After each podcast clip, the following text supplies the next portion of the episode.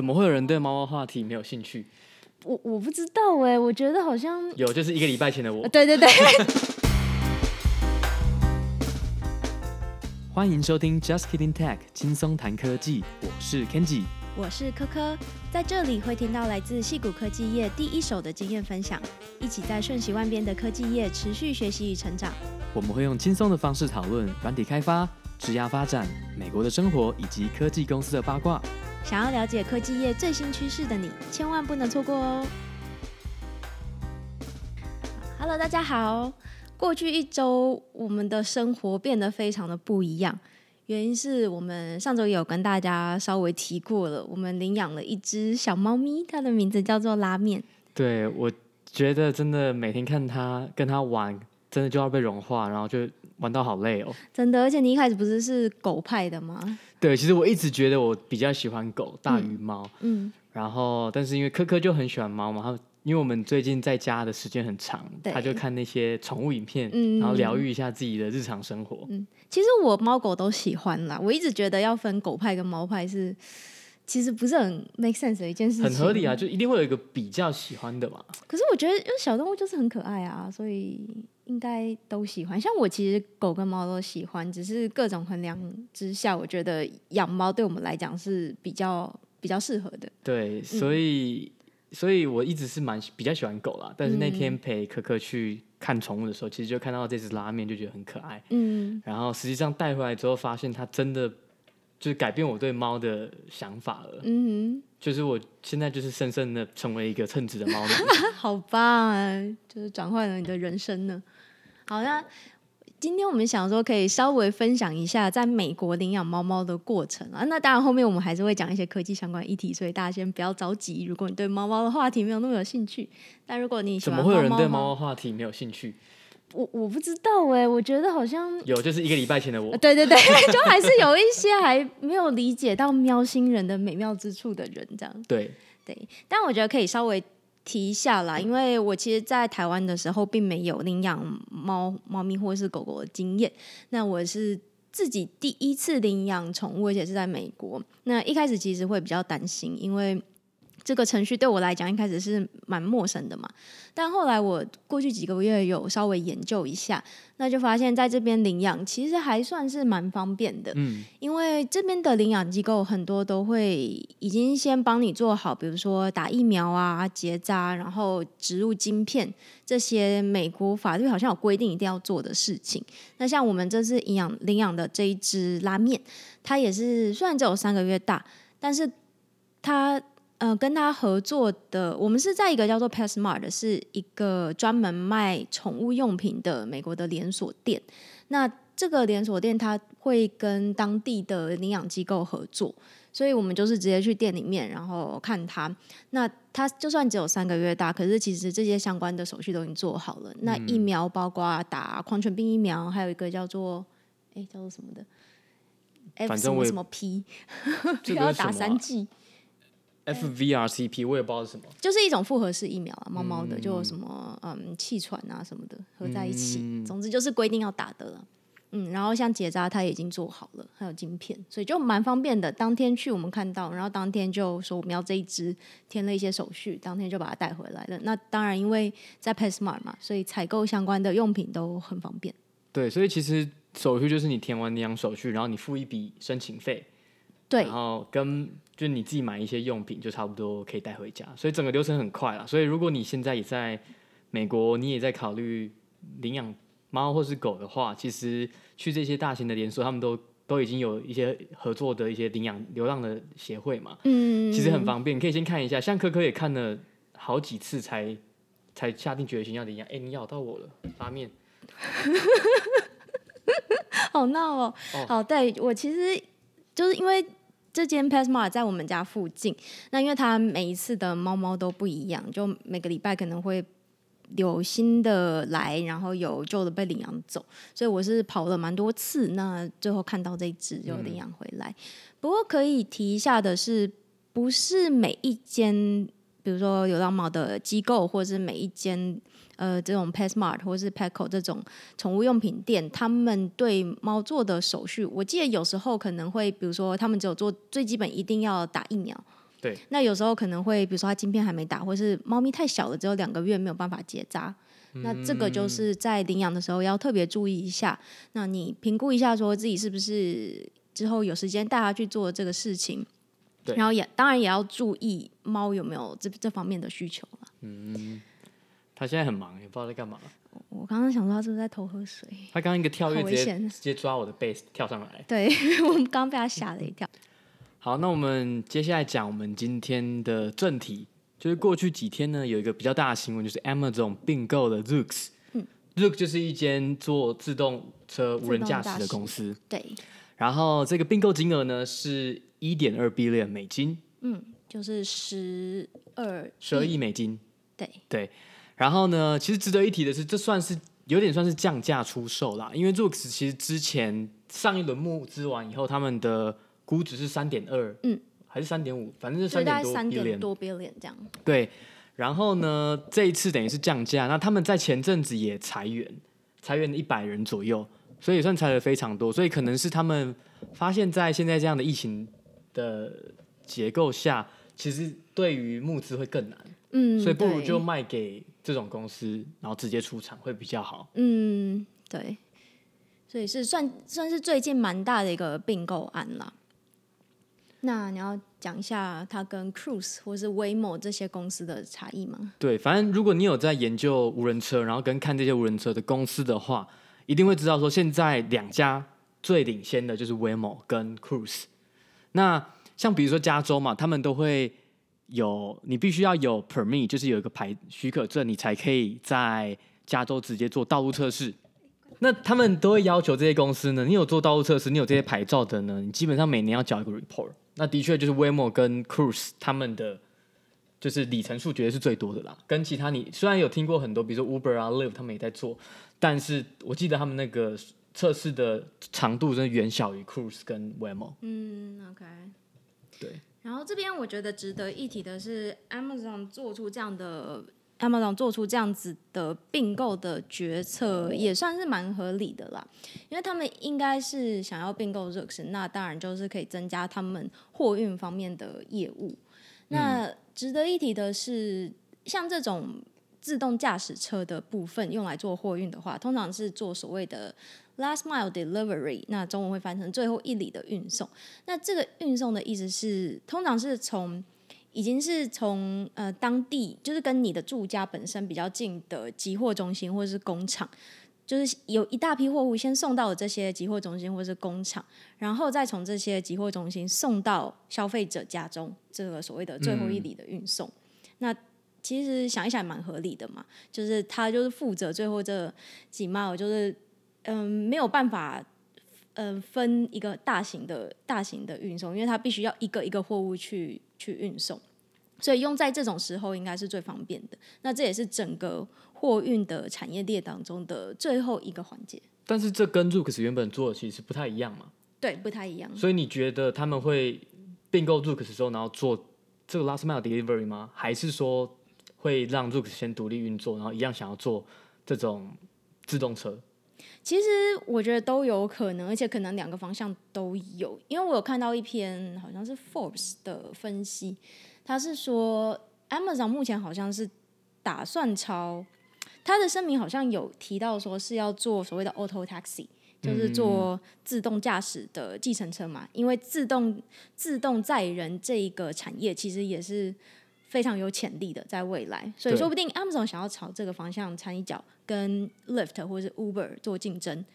但以一个比较实际的角度来说，因为 Amazon 本身就已经有这些货运啊、卖东西这些的业务存在，嗯，所以利用这样子的自动车技术来增加他们在货运方面的价值，也是很合理的猜测。对，像 Zoox 跟 Waymo 还有 Cruise，他们最大的差别就是。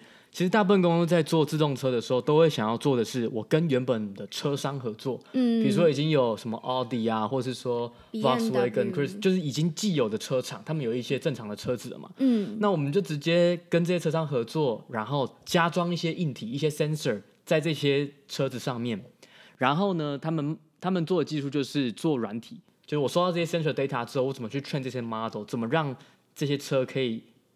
可以第一个要先让这些车可以看到这些地图嘛，嗯哼，建构一个虚拟地图。第二个是怎么在虚拟地图里面去导航啊，然后面对各种各样的情境，比如说有人走过啊，有车子走过，有路边有车子抛锚这种情况，然后去做就是 training，然后让他们能够软体更更进步嘛。嗯，大部分都是走这一块嘛。对。那 Zoox 想要做的是很有野心，他们就说他们要从头从一开始的车子的设计开始，因为。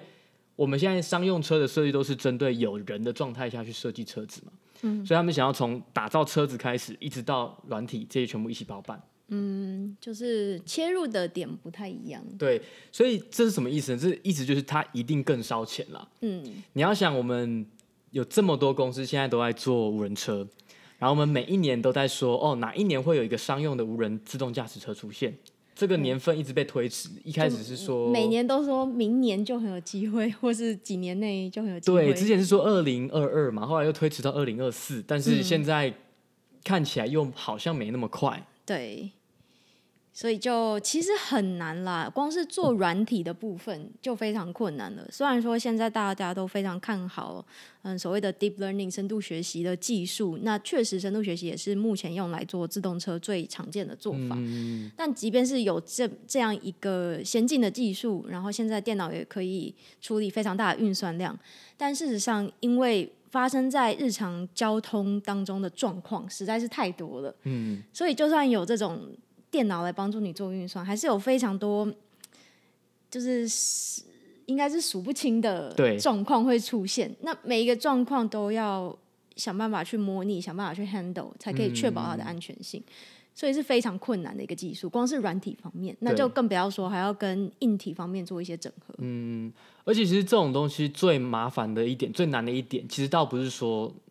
就是如果是纯粹软体就还好，如果你是纯粹就只是一个 App 或一个 Facebook 的网站，嗯、那其实你出了什么错倒是还好。可是因为毕竟你是自动驾驶车，上面载的有可能是人，对，所以你这个只要一不小心出错，即便像 Tesla 已经做的很好了，嗯，它只要一不小心，比如说它可能错误率只有万分之一或是十万分之一，它只要出了一个致命有人死亡的例子，就会直接上新闻。嗯、对，即便它。比一般人开车已经安全了好几百倍了。嗯，只要有人死掉，大家会质疑说：“哦，怎么怎么有人死了？”对，就是不是很安全的吗？你怎么可以让驾驶者出事呢？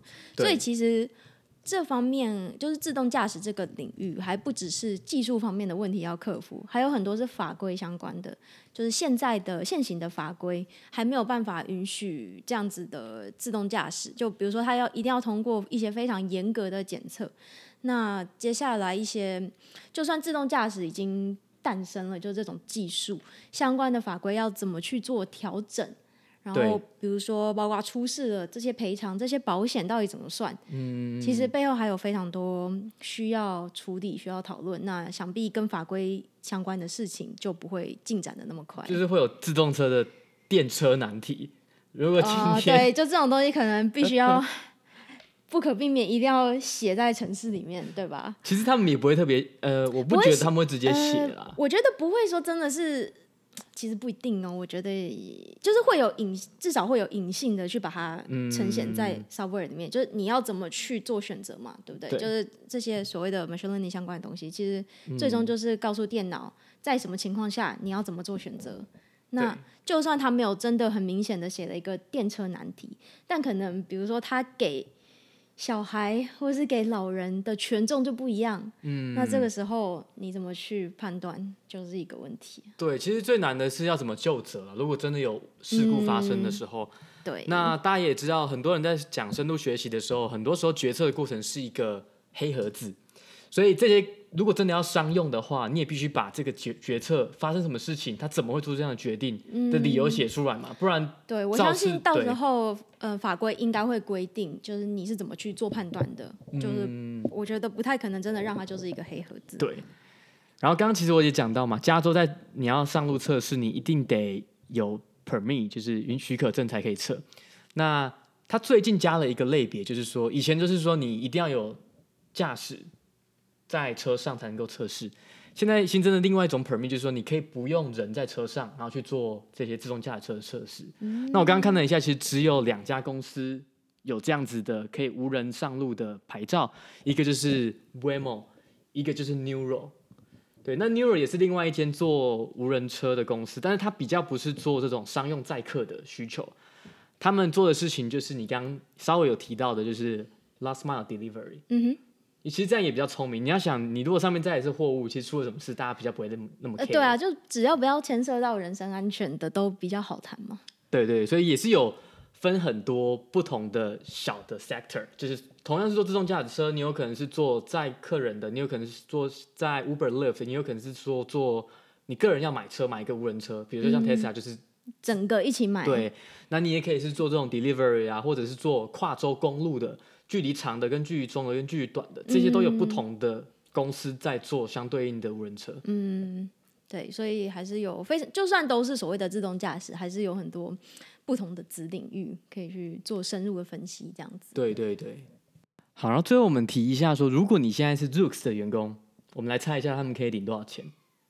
我们之前有有一集有讲过嘛，就是在我记得在第九集的时候，嗯，有讲过说，当公司发生了这种可以出场的事件，比如说 IPO 了变现，可以变现的事件，IPO 或者是说被并购，嗯，那他们会有一个优先权嘛，就是钱要先分给谁？嗯，就优先的清算权这样。对对对，嗯，那其实以这个。这次的为例嘛，其实算有点算降价出售了。然后我看了一下，Zoox 其实过去的募资总共已经募了九百五十五 million 美金，嗯，okay. 也就是快要 one billion。然后他们这次卖是卖了一点二嘛，所以其实最后也就只有两百多 million，大概两百四十五 million 可以分。但是这个是在最佳的状态下，对，在最佳状态下是这样子。但是如果说，比如说他们在募资的情况会有一个。乘数嘛，比如说大部分是一倍嘛，嗯，那如果你今天是签一点五倍或两倍的话，那可能你现在这些钱根本根本就不够分，不太够，嗯，对。然后就算已经扣完这些募资的钱了，假设我们都最就是对员工最好状态是说那些都只有签一倍，好，还有两百多 million，那有些特别股的还会先分，对。所以我觉得在这次的事件发生之后，你并购发生之后，其实我觉得我合理的推估啦，如果你现在 Zoox 应该是拿不到什么钱，就是。不是像大家之前的印象那样子，可能公司卖掉就哦，每个人都可以分到好多钱，变成大富翁可以退休了这样。就这次看起来应该是不会有这种情况。对，其实你加入这种 Pre IPO 的公司，真的是买一个乐透。嗯，就即即便你可能写说你公司你持有一 percent 好了，很算非常非常高了，你有可能在发生这种变现事件的时候，你根本什么也没拿到。嗯，对对，有兴趣的可以。回去听我们上那个第九集，第九集有讲。对，所以现在有再跟大家介绍一个活生生的例子，这样。没错。然后呢，接下来讲一下，嗯，其实上礼拜也是发生了一件，你们公司发生一件很严重的事情。对，就其实过去一个礼拜对我来讲，就真的是过得蛮不一样的啦。一方面是领养了小猫咪嘛。那另外一件事情呢，就是 B 公司在上周一的时候宣布一个裁员的计划，讲计划好像怪怪，嗯，反正就是裁员了啦。对。那这个裁员，因为它的规模其实还蛮大的，所以对员工来讲是蛮惊讶的一件事情。嗯。那怎么说呢？那我们公司目前是。如果是统计到五月底的话呢，大概有九千八百个员工。那礼拜一宣布的这一波裁员呢，裁了大概七百个人。嗯，所以就是大概七 percent 的人，以规模来讲算是蛮大的。嗯，所以这也是为什么大家会那么 shock，因为而且因为事先没有任何的征兆，其实对，嗯，我觉得讲没有征兆可能也不太对啦，因为其实我们公司的嗯。一年的结束就差不多是就是七八月的时候嘛，所以我们这时候就是做一个年底的 review。就我们前一阵其实都在就是写一些 feedback 啊，嗯，就是有一些员工的绩效的考核这样子。其实跟一般公司很不一样，大部分都是从一月开始到十二月结束。嗯，然后你们是 follow 比较像学校。九月、嗯、对对，八九月开始，但是没有暑假，没有暑假 对，所以我也不太懂为什么要这样子。但总之呢，其实我们最近就是一个每年的 review 的时候，所以通常每年这个 review 的时候，就是会裁一些人嘛，所以裁员这件事情本身并不是说非常意外，但意外的是它的规模。那另外一个我觉得值得提的点是，因为我们公司的 CEO 在三月。疫情刚开始的时候，在一个 town hall meeting 就全公司的全员大会里面，其实很多人那时候就开始陆续问：哎，我们公司到底会不会裁员啊？大家其实蛮紧张的。那那时候 CEO 的讲法是：我们不会为了呃 COVID nineteen，然后不会为了达到短期的绩效的目标，一些 financial number，而去做裁员。嗯好，所以他是这样子讲的，所以那时候听起来大家会理解成，对我们不会裁员，就这次公司不会进行裁员。你们那个话都讲的很有语带保留哎。啊，其实就是一定要啦，就就是嗯，这个就有留一个退路啦，就是他他这样讲，好像现在做这件事情，他只要说这个不是因为疫情关系，就就说得过去了。对，那这次确实他。前几天发的声明来说，确实也是这样子讲的。那他是怎么讲的呢？嗯、这个讲法是我们公司呢最近正在经历一个转型的阶段。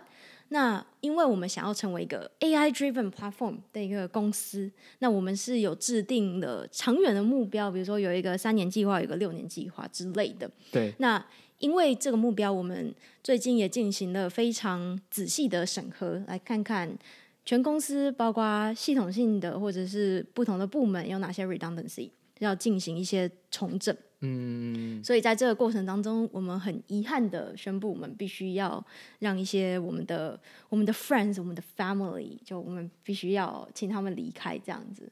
所以这整篇声明当中，通篇没有提到疫情，通篇没有提到 COVID-19，所以算是有符合他之前讲的，对，就跟他之前讲的没有冲突呢。那你有什么？comment 吗？comment 哦，其实我觉得这件事情对我来讲就是一个学习嘛，就是。人家跟你说他不会裁员，不代表他真的不会裁。嗯、那另外一方面，因为我们就是在这个公司很多竞争很激烈的地方，所以裁员就是一个把它看成一个常态。我觉得对心理层面来说会是比较好的一件事情，因为你就知道裁员是一个经常发生的事情，所以平常就做好一个心理准备，随时有被裁的可能。那如果是在已经做好这样子的心理准备，针对随时可能发生这件事情去。嗯，调整你的工作方向啊！我还没，这个、你，哦、你是要问这个吗？啊、我现在讲的这么开心，所以是没有被裁了。哦，所以哦没有被裁，OK，恭喜恭喜。但我觉得，嗯，我觉得就算被裁，我应该是觉得还好啊，说不定会觉得有一点开心。嗯、虽然这样讲有一点政治不正确啦，但一方面是其实我们公司在嗯裁员这方面的相关的措施，我觉得其实做的还蛮不错的。你们的遣散费的 package 好像蛮好的。嗯，其实我没有跟其他人比较，但对我来讲，我是觉得还蛮不错的啦。嗯、比如说，这个也是公开的讯息，就嗯，我们会给的遣散费是每个人都会有至少四周的呃薪水，然后每多一年对遣散费的部分至少有一个月的呃薪资。那你每多一年的服务年数，就会再多两个礼拜的薪水。嗯就比如说，我现在是服务差不多两年嘛，那我应该就是，如果我被遣散的话，大概就是拿到两个月的遣散费，应该是这样算。比 Airbnb 少很多哎、欸，嗯，他们好像十几十几周。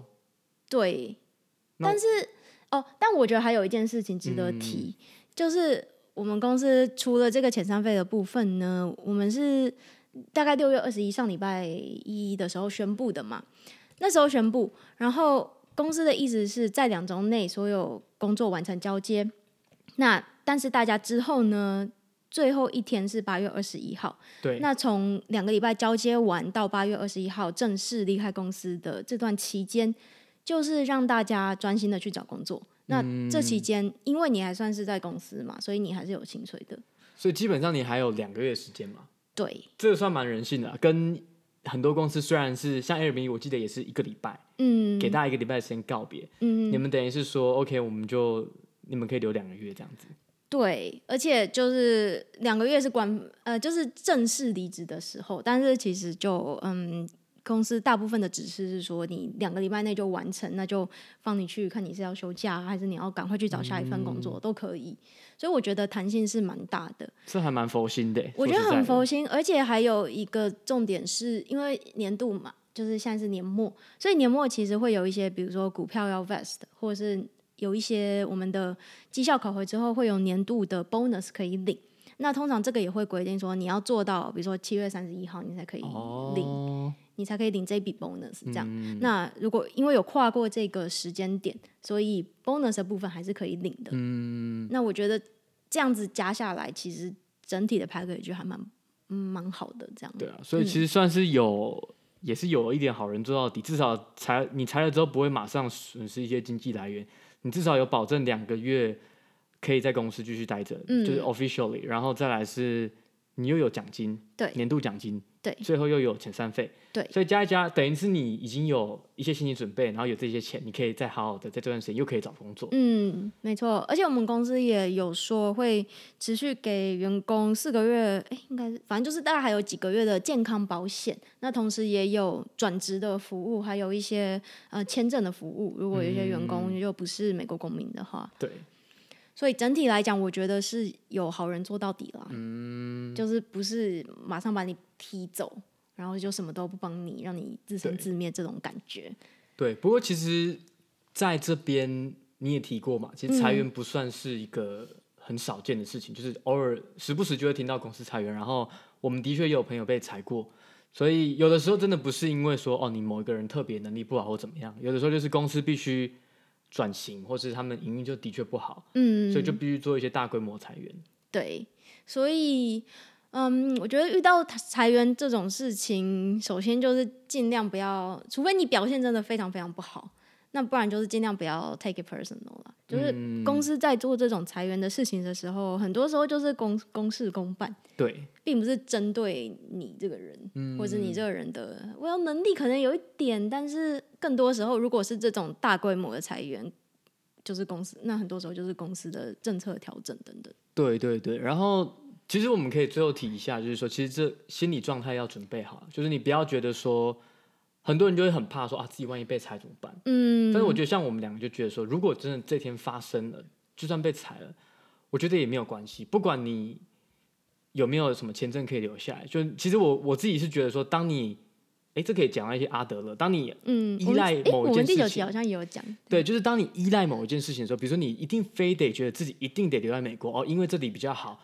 当你过度依赖某一个事情的时候，你就会很脆弱。嗯哼。所以说，我看很多人啦，就是即便是来了从台湾来美国，即便已经哦已经过得真的还不错了，可是他们还是会担心说啊，万一被裁了怎么办？万一得回去怎么办？嗯，然后这样，我觉得其实这样的心心理好像比较不健康，是因为好像回台湾就不好一样，好像说一定要在这边才可以做比较好的事情。嗯，所以我觉得不见得啦。那当然，如以我自己的立场，那我如果能够留在这很好啊。可是如果我呃因为怎么样，因为他们川普现在的。签证措施怎么样啊，或者什么事情，谁知道美国会不会继续接纳外国人？嗯，那我觉得回台湾也很好嘛。毕竟我觉得还是，如果要长期要让台湾变得更好，就的确需要更多啊、呃，比如在这边有一些经验的人呢，回去分享不一定比较好，就是不同公司做不同的事情的时候有一些学习嘛。嗯，那也可以让台湾的公司可以得到这些这些想法跟概念。嗯，对，所以就是不要觉得一定要怎么样啊，就是随遇而安的感觉会比较。比较容易克服一些变化。对，这就你还是要很乐观，你要 wish for the best，but prepare for the worst。就是你会希望说，哦，你当然在公司在美国发展的很好，你就尽你的所能，你会要有一个很正向的思考。嗯。可是这个正向思考不代表说你可以忽略那些可能发生的不好的事情，你就你就不能说无限乐观，说啊，看我一定超强，我一定可以怎么样，嗯、一定可以赚到多少钱，一定可以继续留在美国。那你还是要准备好说。哦，有可能有这些事发生，可是每一个每一个危机可能就是一个转机。嗯，对啊，是的，所以我们这一集呢又以心灵鸡汤 结束了。哎，不好吗？我觉得蛮好的啊，就是那这这些道理，我觉得我相信大家其实多少都知道了，只是很多时候会忙一忙就忘记了。嗯，所以需要。时不时的提醒一下。对，其实我觉得虽然我们这样讲是很轻松啦，嗯，但是像我自己也会觉得说，哦，每天在工作的时候，你就会呃没有办法退一步看你的比较长远的人生的规划。嗯，对啊。所以像其实虽然说这几个月我们在家里也算是比较习惯了，然后也养了一个宠物，算是生活也不错，嗯。可是其实就会有一种说有一点被困在这边，然后不太能出去的感觉。对。对，然后那你如果有工作，你也不会想要做，你也不会想要主动做一些不同的尝试嘛。嗯，所以像我其实心里也也会默默觉得说，哎、欸，如果今天啊有什么变化了，那我就会把它当成是一个机会，说哦，我可以比如说回台湾休息一下，嗯嗯，然后或者是说找不同的公司看看不同的不同的市场的状况是什么。因为像我虽然说在 Square 待的非常开心，就是觉得这个公司文化很好，嗯，可是我也不不会说。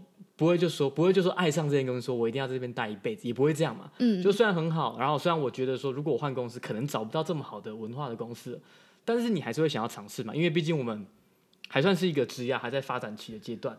那看看不同公司怎么做，然后吸取不同经验，我觉得这也是一个很重要的一件事情。嗯，是的，所以嗯，大家一起加油吧。你怎么语一时语塞？就想说，嗯，对。